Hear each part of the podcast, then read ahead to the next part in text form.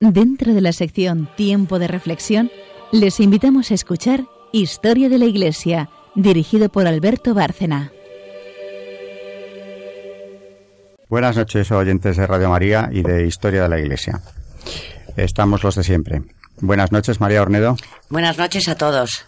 Charo Gutiérrez. Buenas noches. Carmen Turdemontis. Buenas noches. Buenas noches a las tres y a todos nuestros oyentes.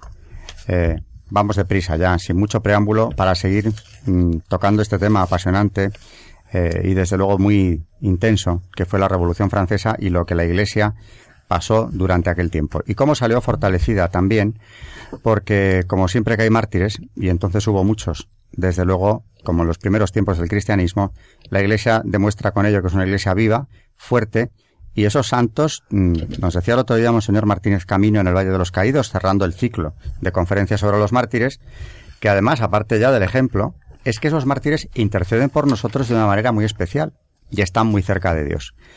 Y se vio su acción, porque cuando la Iglesia parecía deshecha, mm, pudo resurgir en el siglo XIX y desde luego el ejemplo que dieron muchos de aquellos, miles de aquellos católicos franceses, fue impresionante. El otro día simplemente hablábamos del caso de la Vendée, una región de Francia, una de las muchas que se sublevaron.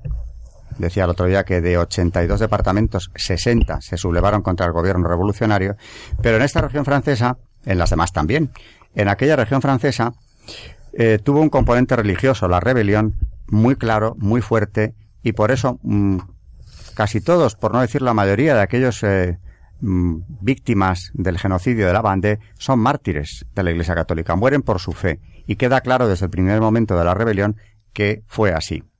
Carmen nos va a hacer una introducción al tema, tiene mucho, mucho material recopilado hoy sobre, sobre el asunto. Vamos con ello. Un martirio de los tiempos contemporáneos, casi.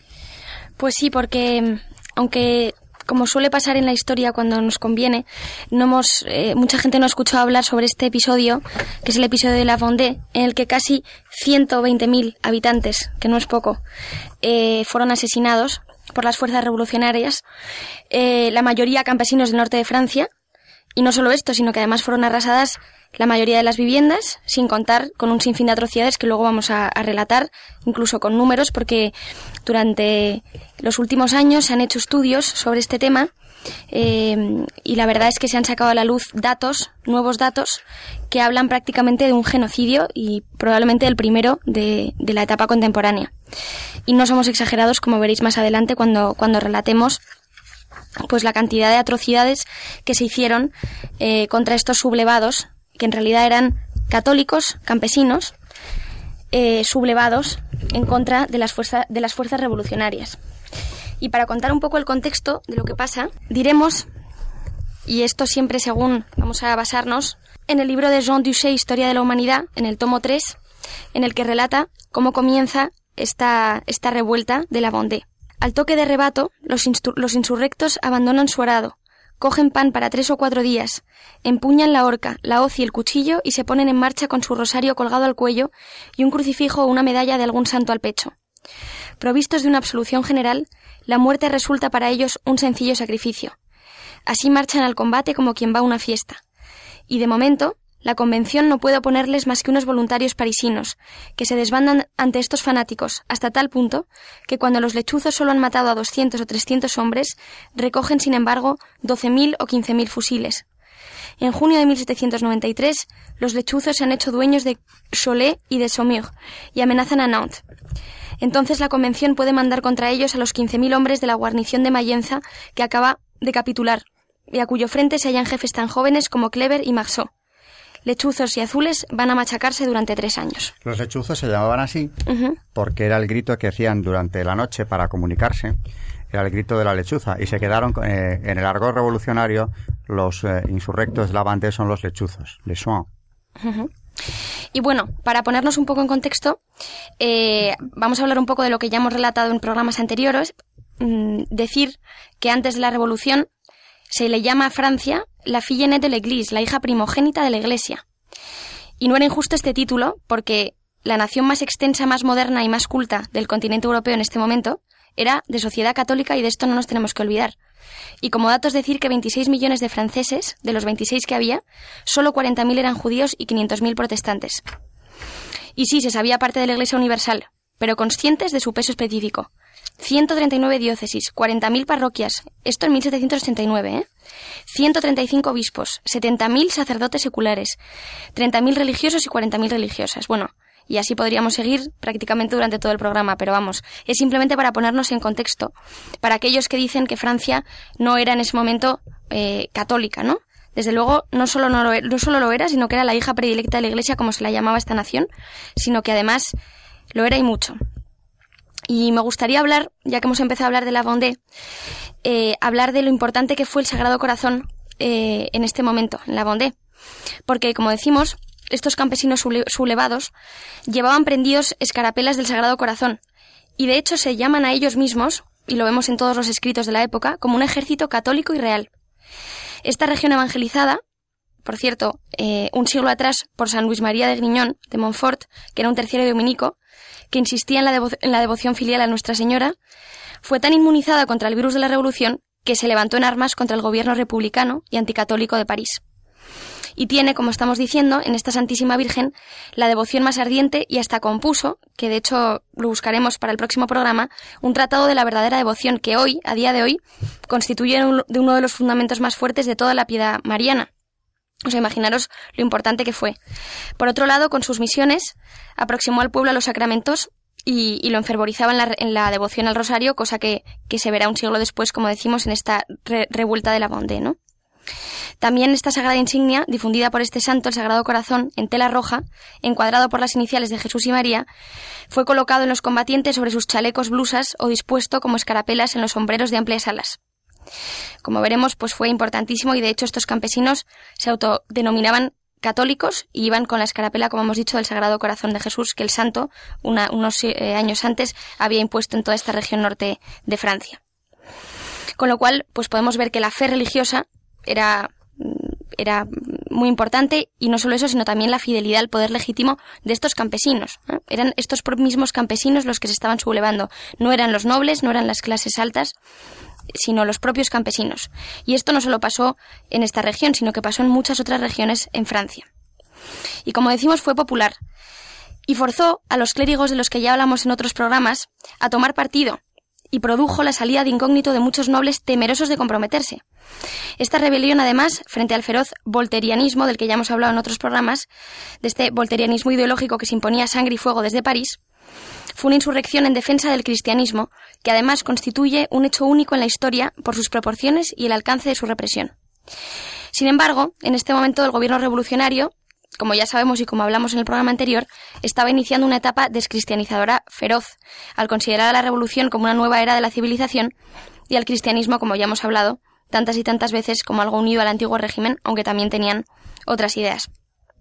Y hablando un poco más y ya más en profundidad de esta epopeya, porque lo fue, esta epopeya vendeana, pues decir que, la política religiosa de este régimen y las medidas de excepción contra los sacerdotes no juramentados, ¿os acordáis que dijimos que se les hacía jurar, según la constitución civil del clero, a, los sacerdotes una serie de medidas eh, y sobre todo jurar la Constitución. Muchos de ellos no quisieron jurarla, con lo cual estos no juramentados, no juramentados, perdón, trajeron una consecuencia cuya trascendencia iba a ser considerable. Fue esta sublevación, que por cierto fue en el oeste de Francia, y como hemos dicho, no solamente ahí en la Vendée, sino más o menos por todo el país. De hecho, se extendió desde el norte de Poitou hasta Bretaña y a los confines de Normandía. Territorios como Poitiers, Angers, Lucon y Nantes tienen en su historia esta epopeya mm, anti, antirrevolucionaria y completamente católica. Si bien la adhesión a la causa realista también va a intervenir en este estallido, la fidelidad a la Iglesia católica y romana constituyó, sin duda alguna, eh, el mayor móvil de aquella epopeya. Es decir, sí estaban eh, a favor del rey, pero sobre todo lo que estaban defendiendo, y, y sobre todo quiero que esto mm, quede bien claro, estaban defendiendo a la Iglesia católica, antes incluso que al rey mismo. Y pues las dificultades, como hemos dicho, comienzan cuando la constitución del clero eh, se les hace jurar a estos sacerdotes esta constitución del clero y, decir que fueron nada más de, cinco, de cada cinco sacerdotes, uno estaba dispuesto a jurar esta constitución. Vemos que hay una gran mayoría que se negaban, y ya, ya contamos lo que pasaba con estos sacerdotes que se negaban a jurar la constitución. La mayoría eran, si no eran asesinados, eran llevados a las colonias en condiciones infrahumanas. Pero, como vemos, solamente uno de cada cinco eh, juró esta constitución. El resto les pasó lo que, lo que acabamos de decir. Con lo cual, eh, en 1792, en mayo, los alcaldes y oficiales municipales de 34 comunas de las MOS se reúnen para tratar esta situación. Y en agosto hubo una revuelta de unos 6 a 10.000 hombres reprimida por la Guardia Nacional y esta fue en, Chantilly. Como vemos, empiezan las, eh, las revueltas por todo el país. Comienzan en Chantilly. Hubo una revuelta de unos 6 a 10.000 hombres. Y los sacerdotes juramentados, los, que habían jurado esta constitución civil del clero, muy mal recibidos, por cierto, deben apelar a la Guardia Nacional para mantenerse. La mayoría de los feligreses desean y prefieren quedarse sin cura que tener a un constitucional al que no conocen. Como vemos, pues estaban completamente en contra de estos sacerdotes que habían jurado esta constitución. Cuando ejecutan a Luis XVI, que es el 21 de enero de 1793, Europa está evidentemente conmocionada. Y ello, unido a la política anexionista de la Convención, hizo que la hostilidad exterior contra la revolución aumentara.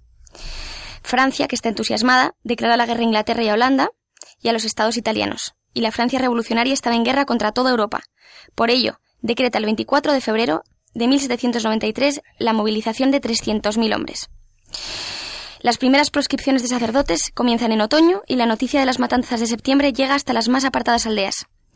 A fines de enero, la ejecución del rey causa todavía peor impresión. Y el 3 de marzo, en el mercado de Solé, se sabe que los funcionarios de París habían decidido que los jóvenes entre 18 y 25 años fueran aislados y enviados al ejército para luchar. Aproximadamente unos 500 jóvenes juran públicamente no aceptar nunca la milicia revolucionaria. Y así, el 11 de marzo en Machecul los guardias nacionales intentan imponer el sorteo y lo que cuesta la vida a 30 de ellos. Estos son los antecedentes a la Vendée. El 12 de marzo en Saint-Florent se dispersan los soldados del gobierno, abandonando un cañón en manos de los insurrectos. El buhonero Jacques Catelinot ocupa el 13 de marzo la población de Chemille. Y el 14 de marzo en Cholet, al grito de Viva la religión, se levantan armas toda la Vendée. El clima de los ejércitos vendeanos fue profundamente religioso. Las columnas avanzan rezando el rosario. Se lanzan al asalto cantando la Sevilla Regis. Los capellanes imparten la absolución antes de que se trataba, antes de que se empezara el combate. Como vemos, este espíritu religioso se daba también entre aquellos jefes salidos del pueblo, como el buhonero Catelino llamado el Santo de Anjou y el leñador Estoflé. Entre los nobles a quienes los campesinos buscan en sus propias mansiones y castillos para ponernos al frente de sus fuerzas. Esa religiosidad fue menos espontánea. Pero una vez tomada la decisión, todos ellos, del Escure, Bonchamp, Charette, Henri de Roche-Jacquelin, se muestran dignos de la fe sólida y simple de sus hombres. Y como vemos, todos ellos se sublevan en armas con un rosario en la mano y, en contra de, estas nuevas fuerzas revolucionarias. Y claro, ¿cuáles van a ser las consecuencias? Pues, eh, a decir verdad, podemos decir que dos Francias se enfrentan, y fue una lucha realmente fratricida, la una católica y tradicionalista, en la que se confunden convicciones cristianas y realistas, hasta el punto de borrar en ella el sentido de la comunidad nacional y aceptar al lanzarse una revuelta en el instante en que la patria era invadida por todas partes. Al tomar las armas contra un gobierno al que consideraban ilegítimo y tiránico, no pensaban en absoluto en traicionar a Francia. Esto por un lado. Por el otro, la Francia de la montaña, vagamente deísta, como ya hemos hablado en otros programas, racionalista, y violentamente anticlerical, que no tenía en el fondo de religión que la de la patria. Y como ya hemos hablado de San Luis María Griñón de Montfort, y si él hubiese extendido su acción misionera a toda Francia, probablemente otra habría sido su historia, como nos dice este, este, este autor en el que nos estamos basando hoy. Con lo cual, las memorias, decimos, jamás reivindicadas de 3.000 curas asesinados, de cientos de religiosas violadas y torturadas hasta morir, y de decenas de campesinos descuartizados por no querer renunciar a su religión, toca directamente a la misión pastoral del Papa y al encargo recibido del mismo Cristo de confinar a sus hermanos. Y bueno, y hablando ya, ya no nos vamos a meter más en el tema, pero decir que hubo una enorme cantidad de mártires durante todo este periodo en, la Vendée. Eh, bueno, tenemos eh, para dar algunos nombres, por ejemplo, el padre Pinot, fue uno de los, uno de los mártires y, bueno, la verdad es que fue, luego fue causa de beatificación, se introdujo en 1905, eh, en la que comprendía esta causa 99 personas, ¿no? 15 que fueron guillotinadas en Angers, 84 fusiladas en Son de Martyr y en fin, como vemos, casi 100 personas eh, que ahora mismo están en proceso de beatificación y que fueron mártires de, de, este, de esta revolución, ¿no? De esta... Esta guerra de esta guerra, sí porque curiosamente aquello se había convertido en una guerra de religión. Bueno, como acaba de explicarnos Carmen, y además con cifras, no es que se convirtiera, es que empezó como una guerra de religión y en París las autoridades revolucionarias naturalmente son conscientes de que deben acabar con aquello por cualquier medio. Y se habla de arrasar la bande. Eh, la violencia del combate fue tremenda. Hay testimonios, eh, por ejemplo, del representante del gobierno revolucionario que fue enviado a, a la para terminar con aquello. Hay también algún testimonio de uno de los generales revolucionarios y uno muy curioso de un soldado que estaba en el frente combatiendo contra los bandeanos y escribía a su madre. Eh, Carmen tenía también aquí algunas frases de estos testimonios que nos explican cuál fue la reacción que en París levantó esta rebelión católica. Pues mira, tenemos por ejemplo eh, a Carrier, eh, armado con la consigna del Comité de Salud Pública, que dice, y textualmente, arrasad la región de la Vendée como vemos un general del ejército del ejército francés, estamos resueltos a convertir a Francia en un cementerio antes que dejar de regenerarla a nuestra manera. De hecho, se van a fusilar a unos 150 o 200 prisioneros diarios. Pero todavía no marcha la cosa con la suficiente rapidez, y este representante tiene entonces una idea fantástica. Y dice él, echádmelos al agua a esos perros, ese procedimiento es mucho más rápido. Eh, bueno, como vemos, la verdad es que mm, vemos que Kagi es un auténtico, es una auténtica fiera, vamos. Sí, sí. No solo eso, sino que además eh, también eh, cuando los, los amontonan en barcas, porque abren, abren las barcas en el fondo y echan estas barcas en mitad del río. Estos les llamaban deportaciones verticales y chapuzones. O sea que imaginaros el horror. Chapuzones en el Loira. Sí. Luego, por ejemplo, también tenemos más testimonios de este general que dice magnífico. Así comeremos los salmones del Loira más gordos. O sea que la verdad es que frases horribles de parte de... Y además, sobre todo, se ve el auténtico odio a, la religión, que la verdad es que es impresionante. Porque ya no es, una, no es un tema de una guerra en contra de, ciertos valores, o, sino que realmente es un odio impresionante. El general Tigo, otro de los eh, oficiales de la revolución que llegaron allí para acabar con, con la rebelión bandeana, dice textualmente serán pasto de las llamas sin remisión todas las aldeas, alquerías, bosques, matorrales y en general todo lo que es combustible. venían dispuestos a acabar con la vida en la región. Y el soldado Jolicoeur, que escribe a su madre, el que decía antes, el 25 de enero de 1794, desde Solé, en el frente, le dice, se está haciendo aquí la concentración del ejército y vamos a partir en 14 columnas a arrasar los departamentos de Dechèvres y de Lavante. Vamos a entrar en ella a sangre y fuego, blandiendo en una mano el fusil y en la otra la tea incendiaria. Hombres y mujeres todos van a pasar al filo de la espada. Es necesario que todos perezcan, menos los niños pequeños.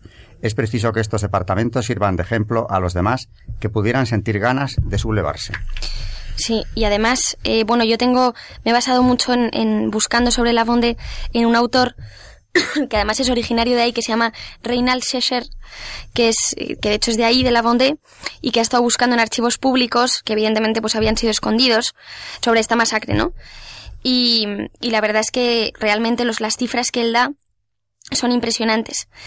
Por ejemplo, dentro de, documentación que él ha encontrado catastral, encuentra la cantidad de destrucciones, no solamente pues, de las que ya hemos hablado, de muertes de, sacerdotes o de, o de, los mismos campesinos, sino que además encuentra unos, una, cantidad de mapas enorme en los que descubre que, la tragedia es impresionante, porque, por ejemplo, encuentra que 10.000 de 50.000 casas, o sea, el 20% de los edificios de la Vendée fueron completamente derruidas. Y además seguían un, plan sistemático que la verdad no nos vamos a meter más en detalle, pero que es impresionante. Y además, eh, bueno, todo el, todo el ganado fue masacrado y todos los cultivos devastados. Hacían, pues lo que hacían antiguamente, eh, de quemar la, aldea, ¿no? De la quema de... Sí. Las cosechas, los graneros, todo. Y esto es lo que hacen. Y luego, pues del que tú has hablado, del general Carrier, que de hecho era el jefe de la operación, pues tengo más, más frases suyas como por ejemplo, pues la verdad es que son, pues por ejemplo, él dice, no nos hablen de humanidad y estas fieras de la Bonde, porque todas serán exterminadas, no hay que dejar vivo a un solo rebelde. Y además, bueno, mm, bueno, luego decir, porque ya para decir un poco el final de cómo acabó esto, que después de, la, de esta gran batalla, fue una batalla impresionante en la que fueron exterminadas estas eh, evidentemente fueron exterminadas porque la verdad es que eran unas tropas campesinas que iban sin ningún tipo de armamento contra eh, contra estos ejércitos que la verdad es que estaban perfectamente armados y que evidentemente pues les masacraron y además ellos mismos decir que se hacían llamar se hacían llamar a sí mismos la Armada Católica iban, como hemos dicho, al asalto detrás de los estandartes con el Sagrado Corazón y encima llevaban, encima del, del estandarte, la cruz y el lema Dios y el Rey. Y de hecho, el general, hay un general jacobino que se llama Westermann que escribe, triunfalmente, claro, porque han ganado a París al Comité de Salud Pública, a estos adoradores de la diosa razón de los que, bueno, los llama así el autor, ¿no? De la diosa libertad, de la diosa humanidad. Y les escribe así, a este comité. Les escribe el general Westermann, que era jacobino. La bondella no existe, ciudadanos republicanos. Ha muerto bajo nuestra libre espada con sus mujeres y niños. Acabo de enterrar a un pueblo entero en las ciénagas y los bosques de Savenay. Ejecutando las órdenes que me habéis dado, he aplastado a los niños bajo los cascos de los caballos y masacrado a las mujeres, que así no parirán más bandoleros. No tengo que lamentar un solo prisionero. Los he exterminado a, a todos. O sea que la verdad es que es, impresionante. Y luego desde París, pues este, este comité que, al que le escribe este general jacobino, contestan elogiando su diligencia y elogiando su diligencia puesta en purgar completamente el suelo de la libertad de esta raza maldita, que este es el documento original que el Comité de Salud Pública responde al general jacobino Westermann. Como decimos, mm, le elogian y dicen que, que ha purgado completamente como el suelo de la libertad de esta raza maldita. O sea, como vemos, es que no puede ser otra cosa más que un genocidio. Y eso es lo que llama Sesser, que es el autor sobre el que me he basado, le llama genocidio. Y mucha gente y muchos historiadores incluso han, han, han tratado el término como algo excesivo, pero es que la verdad es que los datos, los datos objetivos muestran que realmente lo fue. Solamente en el Loira, en esas deportaciones verticales, ahogaron entre 4.000 y 5.000 personas, incluyendo niños de pañales, dice el autor, que iban con el resto de la familia al fondo del río. Era acabar con los bandeanos porque se habían manifestado como una raza indomable, dispuestos al martirio y desde luego católicos a ultranza. Bien, tenemos que ir ya a nuestra primera pausa y después, por cierto, Charo en su sección, hablando de mártires, nos va a hablar de una que salió a relucir en el último programa. De Santa eh, Filomena. Santa Filomena, la, santa a la que tanta devoción. en el tiempo, pero tiene relación por el Bueno, retrocedemos y, y, al contrario, mm. porque es la santa eh, a la que se encomendó constantemente el cura de Ars, ya en el siglo XIX, del que habló Charo en el programa anterior. Así que Santa Filomena después de la pausa.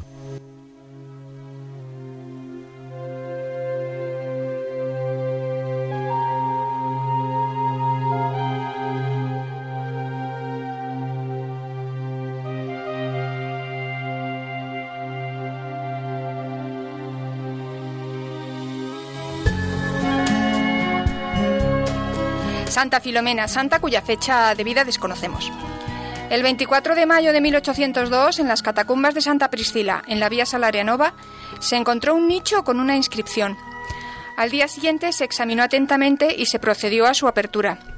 El nicho estaba cerrado con tres azulejos, en los que se leía la siguiente inscripción en tinta roja: Lumen apax de Cunfi, junto a varios símbolos, dos anclas, tres flechas, una palma y una flor, que también podría interpretarse como una antorcha.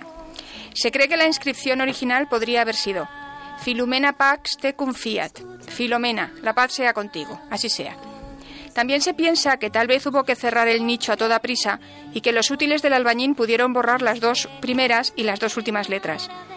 En la actualidad, la teoría más extendida postula que los azulejos se colocaron mal, por la prisa o bien porque el albañil no supiera leer. La inscripción seguramente diría Pax tecum, Filomena. La paz sea contigo, Filomena, que es lo que resulta si se coloca el primer azulejo al final. Dentro del nicho se encontró el esqueleto de una mujer de entre 13 y 15 años, esqueleto completo salvo el cráneo, que estaba destrozado. Empotrado en el cemento apareció una ampolla o jarrón pequeñito con restos de lo que parecía ser sangre. Era una de las llamadas ampule de sangre que antes de las investigaciones de varios eruditos al encontrarse junto a la palma, se consideraban prueba de ser la tumba de un mártir. En concordancia, según lo que se conoce de la época y de las regulaciones entonces vigentes en la Congregación para los Sagrados Ritos, se consideró que los restos pertenecían a una virgen mártir llamada Filomena. Se recogieron con reverencia y se depositaron en la custodia generalis de sagradas reliquias. No se les prestó más atención hasta el verano de 1805, cuando el Papa Pío VII las puso al cuidado del reverendo Francis de Lucía, se llevaron entonces a Muñano del Cardinale, en la diócesis de Nola, y se colocaron bajo uno de los altares de la iglesia parroquia. Inmediatamente se comunicaron milagros y favores, espirituales y temporales, ocurridos tras invocar a Santa Filomena y en presencia de sus reliquias. Con el aumento de la devoción aumentó también el número de favores, su fama se extendió por toda Italia y aumentó por la creencia otorgada popularmente, si bien no oficialmente, a las revelaciones privadas presentadas por la hermana María Luisa de Jesús, abadesa en Nápoles. El valor de estas revelaciones puede en parte calibrarse por el hecho de que la monja dijera que el nombre Filomena venía del latín, filia luminis, cuando en realidad viene del griego, filumene, amada. Di Lucía escribió entonces una vida de la desconocida Santa Filomena que incluía un relato ficticio de su martirio. La iglesia de Muñano se convirtió en un gran centro de peregrinación. La fama se extendió a Francia y desde allí la devoción pasó a ser conocida en todo el mundo. La alianza santa entre Santa Filomena y San Juan María Vianney es bien conocida. Era su querida Santita, su agente en el cielo, que hacía todo lo que le pedía. ¿Y por qué no? Porque Dios Todopoderoso en persona me obedece todos los días en el altar, decía el santo. Pero no fue el único devoto de Santa Filomena en la Francia del XIX. Santa Magdalena Sofía Barat, el beato Pedro Julián Aymar, San Pedro Luis Chanel, la venerable condesa de Bonol también lo fueron. Pero es probable que si el cura de Ars no hubiera prodigado sus alabanzas durante 30 años, no habría gozado de la inmensa popularidad que le corresponde. Por otra parte, el acontecimiento más influyente en la difusión del culto y el único que movió a las autoridades romanas a actuar fue la curación milagrosa de la venerable Paulina María Yaricot, fundadora de la Asociación para la Propagación de la Fe.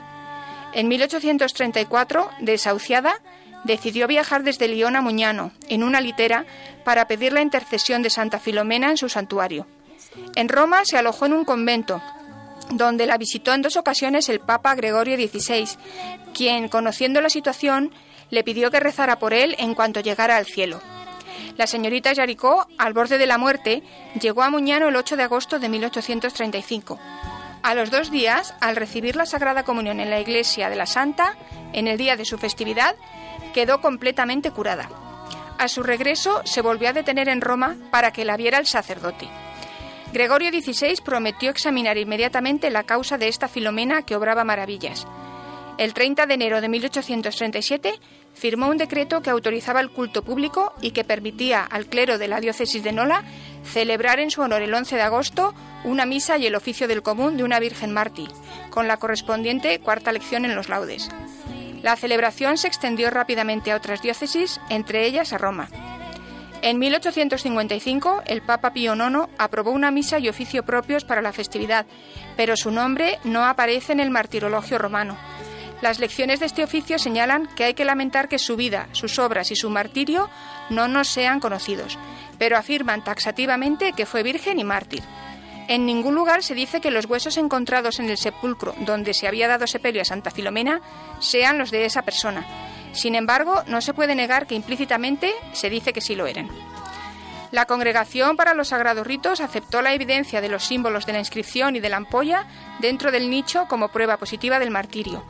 En la actualidad, a la luz de conocimientos más amplios, hay que reconocer que no se puede obrar así. Los milagros y favores espirituales obrados por Dios por la intercesión de Santa Filomena no pueden, sin embargo, ponerse en duda como prueba de santidad. ¿Pero de quién? El profesor Maruki ha expresado sus dudas sobre la correspondencia entre los huesos de la sepultura y los de la Filomena recordada en el exterior. Plantea un caso muy sólido. Los azulejos puede que no se descolocaran accidentalmente, sino que se utilizaran al principio para cerrar la tumba de una Filomena en la segunda mitad del siglo II y que se volvieran a emplear luego, desordenadamente a propósito, para cerrar otra tumba de una doncella desconocida. El verdadero cuerpo de la Filomena de la inscripción, seguramente una mártir, pero no con plena seguridad, se trasladó probablemente junto a muchos otros a una de las iglesias de la ciudad por orden del Papa San Pablo I o el Papa San Pascual I, de los siglos VIII y IX. Las reliquias del segundo enterramiento de la tumba de Filomena están en Muñano, en un santuario imponente. Algunos devotos de Santa Filomena, sobre todo los que han recibido gracias por su intercesión, ven con recelo e incluso resentimiento que los estudiosos, hombres igual de religiosos que ellos, se esfuercen por acabar de conocer la verdad sobre la santa. Temen que el resultado de sus investigaciones sea acabar con Santa Filomena, negar el testimonio de todos los que le están obligados, espiritual, práctica o materialmente, desde el santo cura de Ars hasta el fiel más recóndito. La realidad es que no, y tampoco sería posible. Pero no podemos, en nombre de la piedad, engañarnos con conocimientos que no poseemos. Los milagros y favores obrados por Dios cuando pedimos la intercesión de un determinado santo, a la que en este caso llamamos Filomena, nos son de sobra conocidos. Nada puede derribarlos ni nuestra gratitud a ella.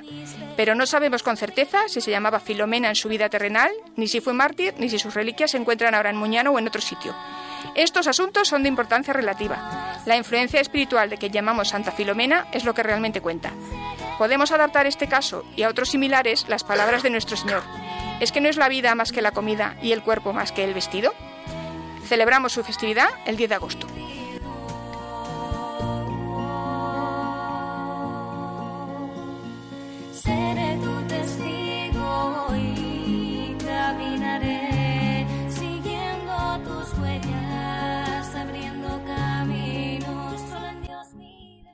Santa Filomena, una santa mártir, como tantos mártires eh, a lo largo del tiempo, como estos mártires de la Bandé, de los que nos hablaba Carmen, se abría una brecha en la civilización católica, en la civilización europea, realmente. Eh, muchos de estos europeos, eh, en, los ámbitos intelectuales, especialmente, le daban la espalda a la fe. Y ese mal, esa ruptura espiritual, se va a instalar en la cultura europea de una forma casi definitiva, con periodos álgidos, pero no desaparece. En el siglo XIX, cuando el régimen liberal ya se impone eh, claramente en todo el continente, en la parte occidental, eh, en 1846 concretamente, el Papa Pío IX publica un documento, una encíclica, Qui Pluribus, a la que ya me referí en el programa anterior, que acaba condenando a la masonería como uno de los vehículos de transmisión de estas ideas que van contra la fe, es una encíclica eh, dedicada precisamente a analizar esto, ¿no? la dicotomía fe y razón, dicotomía creada de manera artificial porque como vimos el otro día, en modo alguno se contraponen una cosa y la otra. Tiene algunas frases el Papa entonces que valen para los revolucionarios de 1789 y desde luego para los hombres del siglo XIX y los del XX, porque esta encíclica, como toda la doctrina, eh, en realidad es una vigencia eh, permanente. ¿Qué dice Qui Pluribus en relación con esto, Carmen? Pues dice así, porque sabéis, venerables hermanos, que estos enemigos del hombre cristiano, arrebatados en un ímpetu ciego de alocada impiedad, llegan en su temeridad hasta enseñar en público, sin sentir vergüenza, vergüenza, con audacia inaudita, abriendo su boca y blasfemando contra Dios, que son cuentos inventados por los hombres los misterios de nuestra religión sacrosanta, que la Iglesia va contra el bienestar de la sociedad humana, y que aún se atreven a insultar el mismo Cristo y Señor y para reírse con mayor facilidad de los pueblos, engañar a los incautos y arrastrarlos con ellos al error, imaginándose estar ellos solos en el secreto de la prosperidad, se arrogan el nombre de filósofos, como si la filosofía puesta para investigar la verdad natural debiera rechazar todo lo que el supremo y clementísimo autor de la naturaleza, Dios, se dignó por singular beneficio y misericordia, manifestar a los hombres para que consigan la verdadera felicidad. Luego, en cuanto a la razón y fe, dice así de allí que con torcido y falaz argumento se esfuercen en proclamar la fuerza y excelencia de la razón humana, elevándola por encima de la fe de Cristo, y vociferan con audacia que la fe se opone a la razón humana. Nada tan insensato ni tan impío, ni tan opuesto a la misma razón, pudieron llegar a pensar, porque aun cuando la fe está sobre la razón, no hay entre ellas oposición ni desacuerdo alguno, por cuanto ambas proceden de la misma fuente de la verdad eterna e inmutable, Dios óptimo y máximo, de tal manera se prestan mutua ayuda que la recta razón demuestra, confirma y defiende las verdades de la fe. Y la fe libra de errores a la razón y la ilustra, la confirma y perfecciona con el conocimiento de las verdades divinas. Y luego, para terminar, eh, también hace referencia al progreso a la religión. Y dice, con no menos atrevimiento y engaño, venerables hermanos, estos enemigos de la revelación exaltan el humano progreso y temeraria y sacrílegamente quisieran enfrentarlo con la religión católica, como si la religión no fuese obra de Dios, sino de los hombres, o algún invento filosófico que se perfecciona con métodos humanos. Eso es lo que se llama hablar con claridad y dejar las cosas en su sitio. Pero claro, está denunciando un problema gravísimo que tiene el hombre, el hombre contemporáneo. Esa dicotomía, ese enfrentamiento, esa casi imposibilidad de defender la fe revelada como, como una verdad única, que lo es. Sobre este tema de la fe, eh, en contraposición con la razón, tenemos que entrar a hablar, desde luego, y desde luego María, una vez más, la voz del magisterio aquí en Historia de la Iglesia nos va a ilustrar sobre lo que el magisterio ha dicho. En el, programa pasado ya nos hablaste del tema fe y revelación, pero quedó mucho por decir. Claro, porque hablamos de la revelación, no hablamos nada de la fe y, hay que, pensar que verdaderamente la fe es la respuesta a la revelación, a esa revelación. Dios se revela al hombre y la manera que el hombre tiene de responder es eh, eh, teniendo fe hacia él. Entonces, Dios no nos trata a nosotros como si fuéramos seres inanimados. Dios nos habla. Y con su palabra, Él es el que empieza el diálogo. Él se revela a cada uno de nosotros y nosotros le respondemos a Él. O sea, la respuesta por nuestra parte es lo que llamamos fe. La iniciativa siempre viene de Dios. Dios es el que, por medio de la revelación, como vimos el otro día, se ha comunicado al hombre primero en el Antiguo Testamento y luego culmina en la revelación del mismo Cristo en la tierra. Y el hombre da una respuesta a esta revelación. Ya dijimos que, que es Dios que, que habla al corazón del hombre y es ahí donde se produce mm, eh, una, una, una reacción en el hombre que le produce dar esa respuesta a la revelación, a lo que él eh, ha experimentado por medio de la revelación en su corazón. El diálogo de la revelación tiene su culminación en Jesucristo. Él es la palabra que Dios Padre nos dirige. Y Él es nuestro embajador y nuestra súplica viva en los cielos. La fe no es una apuesta al vacío. En la Biblia, la fe no es propiamente de algo ciego, es decir, Mm, tenemos en el Evangelio de San Juan, eh, vio y creyó, dice el Evangelio, ¿no? O sea que no es solamente se trata de, de que, de que la fe es sin ver, también se ve y se tiene fe por, después de lo que tú has visto, ¿no? Creer no es suponer cosas que no existen ni imaginar cosas que deseamos. Creer es rendirse ante la evidencia de amor que nos brota de la experiencia de la revelación. Así lo vemos en los Evangelios. La fe no se demuestra con razones, pero tampoco es irracional. La fe nace de la experiencia de la revelación. Eh, la fe como peregrinación, es decir, el creer dentro de la existencia del ser humano, eh, es cuando tú propiamente abres tu mundo ante unas posibilidades y unos horizontes que antes tú no tenías. Das, como si dijéramos, el paso. ¿no? Como decíamos antes, la revelación anida en tu corazón y tú respondes a eso. La fe nos pone en camino. Lo mismo que hizo Abraham, que por eso es por lo que le llamamos nuestro Padre en la fe, ¿no? Y, y vemos en muchos otros ejemplos en la Biblia. El camino de la fe no es principalmente exterior, es decir, lugares que podemos ver, o tal, sino que es interior, es una transformación que se produce en el corazón del hombre. Eh, ¿Cómo actúa la persona que tiene fe? La persona que tiene fe actúa obedeciendo y confiando. Después de que tú has experimentado en tu corazón esa revelación de la que estamos hablando, tú respondes obedeciendo y teniendo confianza en, el que te lo ha revelado, ¿no? En Dios. En el camino de la fe, eh, no, no, no es que hagamos un camino a oscuras, que nos estamos inventando por dónde ir. No, estamos dirigidos. Dirigidos por el Espíritu Santo, que dirige a todas las personas creyentes en su fe. Tenemos luz, o sea que no es que, decidamos nosotros por qué camino ir, sino que estamos siendo dirigidos. Nosotros, Dios no nos ha abandonado. Ya eh, lo dijo eh, precisamente ahora que estamos mm, cerca de Pentecostés, ¿no? Yo voy a estar con vosotros todos los días hasta el fin de los tiempos. Por eso tenemos que confiar. Respecto a la fe, he traído del Concilio Vaticano II,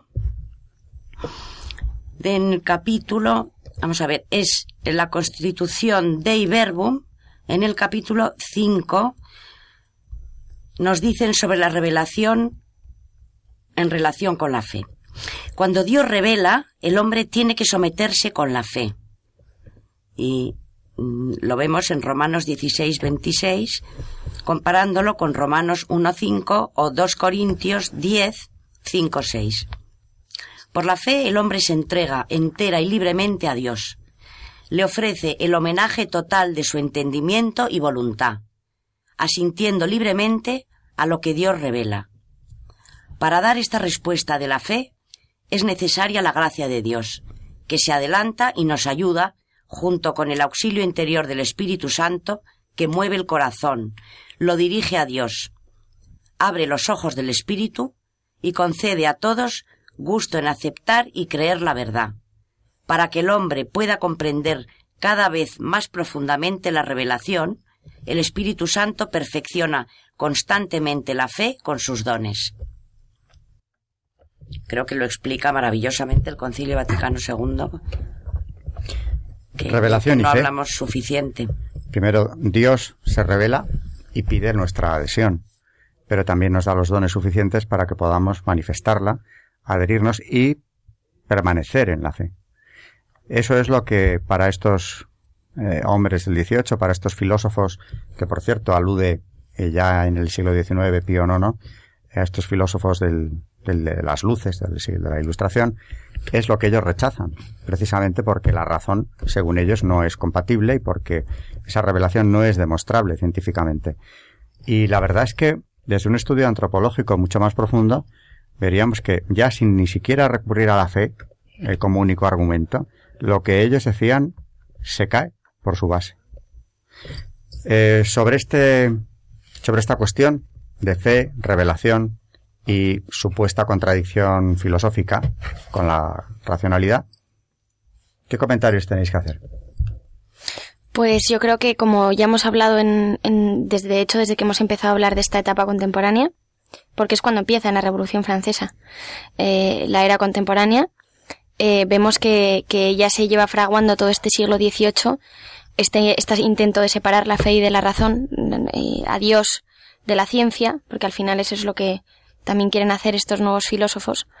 Y realmente yo creo que es, mm, yo creo que lo hemos comentado en otros programas, pero es un antes y un después, porque ya no es una separación entre los propios católicos, no es una separación, es decir, mm, me parece mucho menos salvable lo que ellos imponen, lo que ellos eh, escriben en esta época, porque realmente vemos que ha durado hasta nuestros días y que de hecho eh, es, la, es el, el- el argumento más utilizado eh, por los eh, no solo los ateos sino también por los católicos tibios por los en fin que pues es eso es la esta separación entre fe y razón que se viene fraguando desde esta época y que además ha sido yo creo que muy peligrosa y muy muy ha sido malísima yo creo porque eh, ha intentado separar estas dos verdades pero pero claro las ha separado de una manera que, que, que ha hecho muchísimo daño y que sigue en vigor eh, actualmente.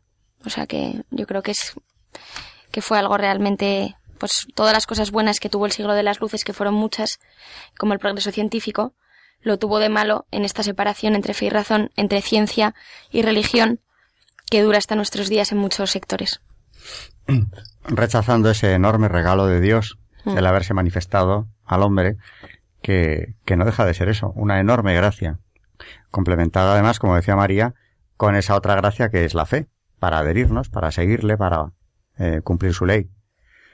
¿Tenías más documentos sobre esto, María? Eh, me llama la atención un que he estado leyendo sobre un teólogo que se llama Scott Hahn. Y que describe mm, maravillosamente cómo está la fe y habla mucho de la ley natural.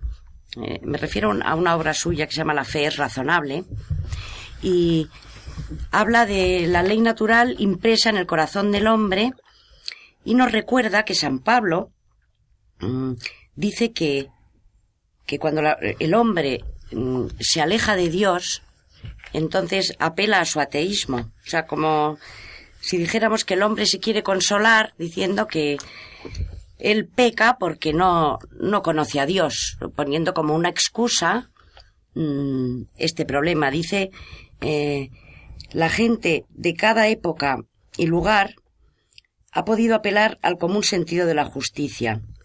Dice, la ley natural es una bonita realidad y un aspecto de la creación empíricamente verificable.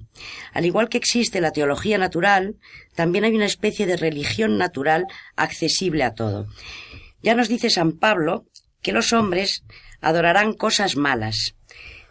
Dice, llegaron a transferir al hombre mm, llegaron a transferir la gloria de Dios incorruptible a imágenes que representan al hombre corruptible y a aves, a cuadrúpedos y a reptiles. Esto lo dice San Pablo en Romanos 1.23, ¿no? explicando cómo el hombre adora a, a estas cosas y negando su propia esencia, ya que esto que decíamos antes, que la revelación que se produce en el corazón del hombre, el corazón del hombre está hecho a imagen y semejanza de Dios, y ahí es donde anida la revelación. San Pablo mm, continúa describiendo la espiral degradante a la que conduce el pecado, de manera que muchos hombres tienen aprisionada la verdad en la injusticia. En la perspectiva de Pablo, la inmoralidad y la increencia son disposiciones dependientes. Cuando una persona ignora o rechaza a Dios, suele terminar haciendo cosas objetivamente equivocadas.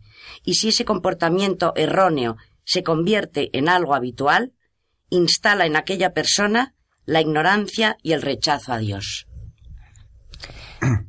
El rechazo de la fe, por lo tanto, es, es destructivo para el hombre o para la sociedad. Como decía Carmen, el daño causado por estas ideas es perceptible hoy en día pues en esa cierta desolación que preside la sociedad actual. Yo sobre lo que ha dicho María apuntaría dos cosas que, que, por ejemplo, que es impresionante ya cómo lo va avanzando San Pablo, ya desde, desde sus escritos es que vemos cómo va avanzando lo que luego va a hacer la humanidad y es que es completamente verdad.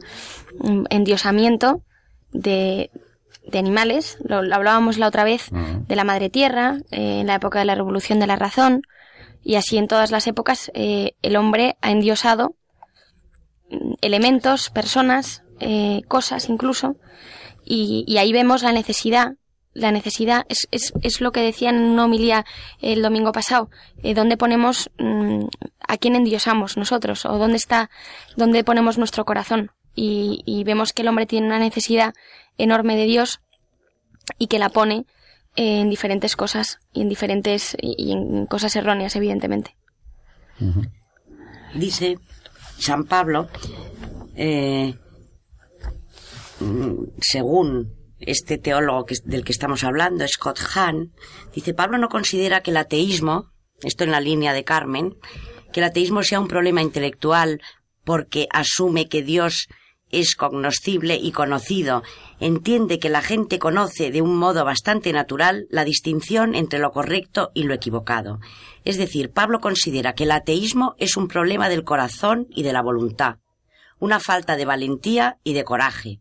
Como la gente no quiere abandonar el camino elegido, el precio que pagan por permanecer en él es el ateísmo. No obstante, aunque el ateísmo no sea en la raíz un problema intelectual, presenta características intelectuales. Si pretendemos solucionar el problema, debemos conocer esas características intelectuales. Parece necesario desarrollar primero las pruebas sobre la existencia de Dios y sobre la existencia de la ley natural, para terminar luego analizando el problema desde ambas perspectivas, intelectual y moral. Es que yo creo que es un poco lo que pasa hoy en día, no compensa a veces.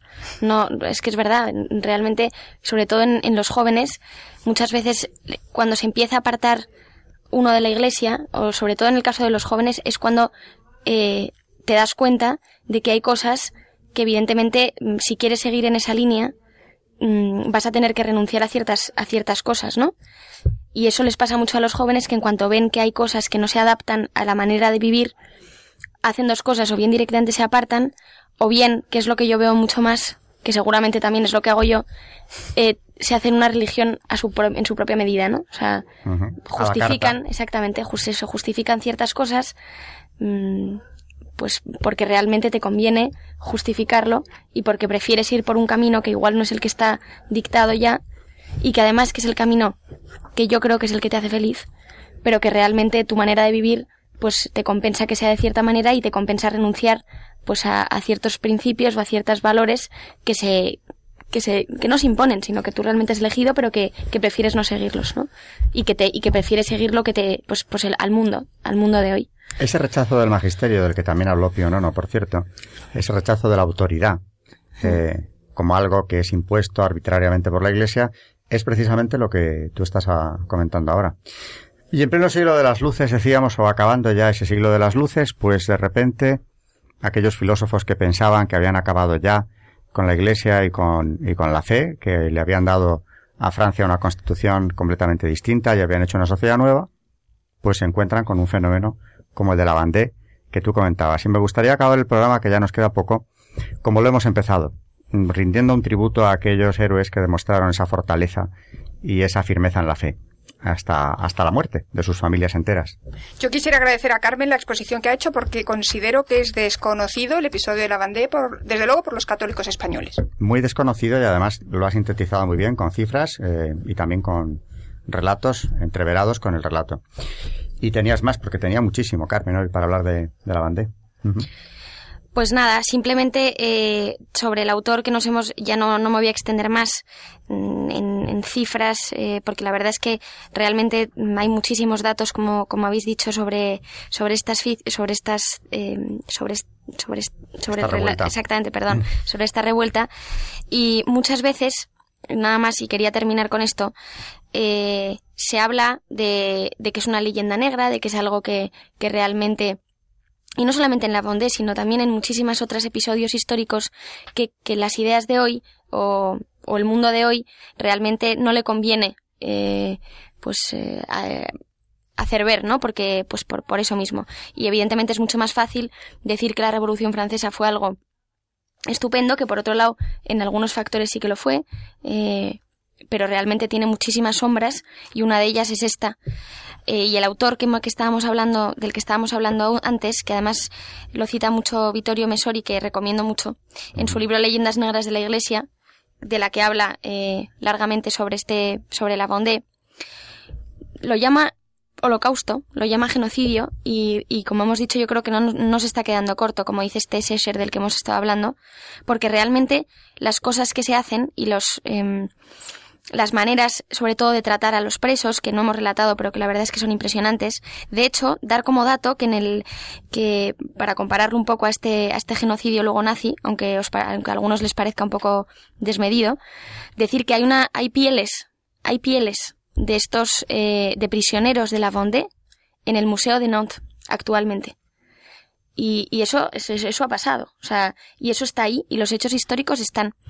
Así que realmente ah, terminaría con una frase de Mesori, que es como termina este libro de leyendas negras de la Iglesia, que dice que estas páginas, y no estas páginas, pero de, nuestros, de los hechos de los que hemos estado hablando, provocan sufrimiento en el que las oye. Pero la búsqueda de una verdad escondida y borrada bien vale el trauma de la lectura. O sea que realmente yo creo que es necesario decirlo y, y, que, los oyentes y que nosotros mismos al buscarlo pues nos demos cuenta de que, de que se cometieron verdaderas atrocidades en la Revolución Francesa, que es con lo que yo me quiero quedar. Has puesto el dedo este en la llaga porque es verdad que vivimos en una sociedad donde tocar temas como este es algo que causa gran rechazo, mm. pero como dice Mesori, acabas de citarle, mm. eh, hay que profundizar en la verdad, por dolorosa que ésta sea a veces, porque es cierto que la verdad nos hace libres. Mm. Pues yo quería terminar eh, esta constitución Dei Verbum dentro del Concilio Vaticano II, que tenemos que ya hemos dicho en todos durante este año lo importante que es leer los documentos del Concilio Vaticano II, porque es una maravilla.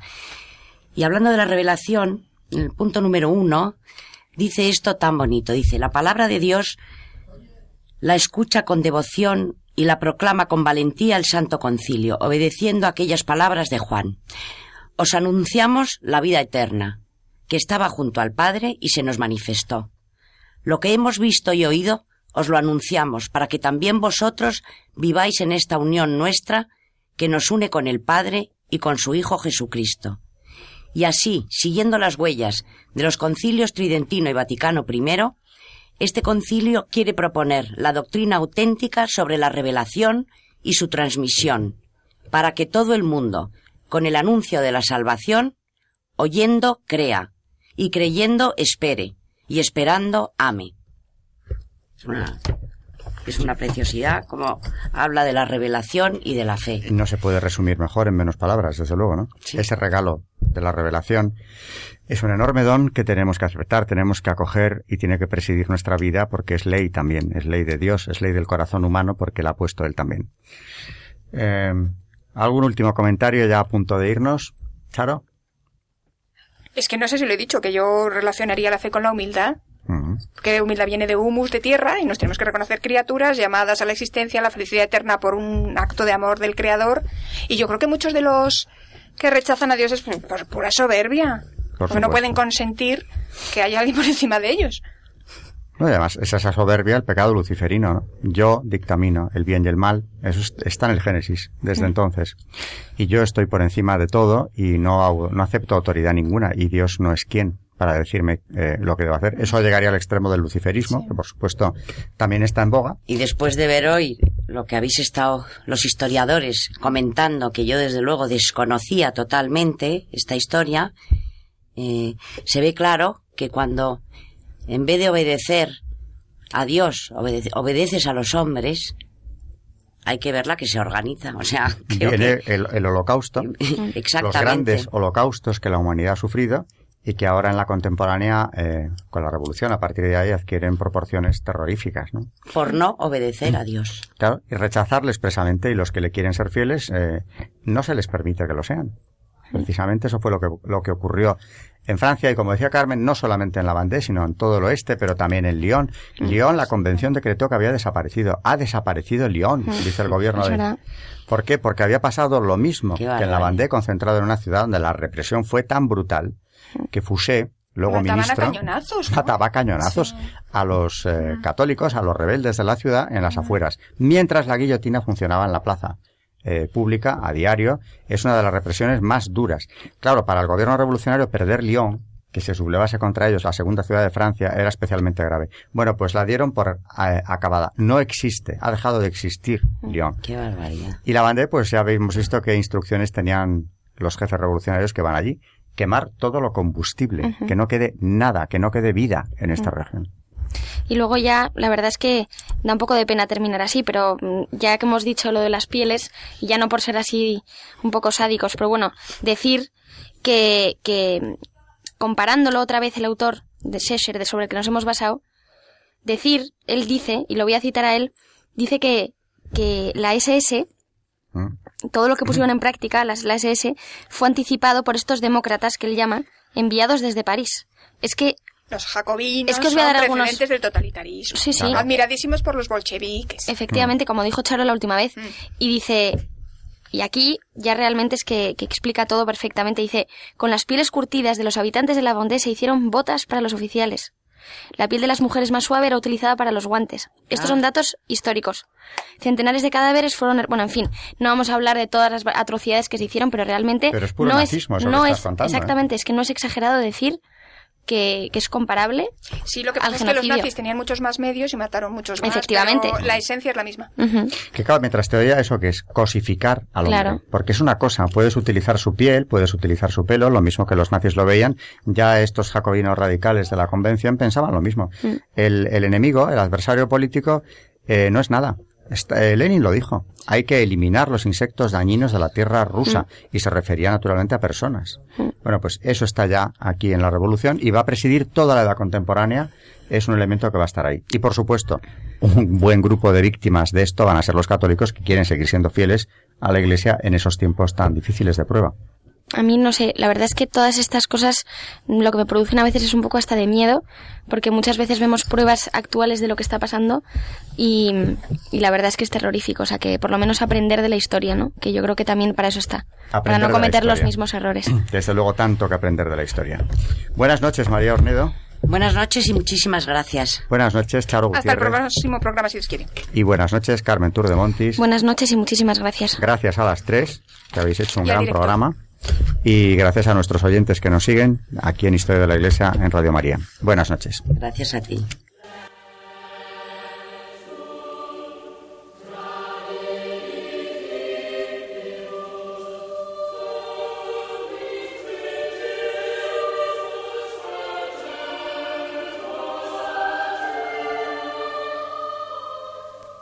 Y así finaliza en Radio María Historia de la Iglesia, dirigido por Alberto Bárcena.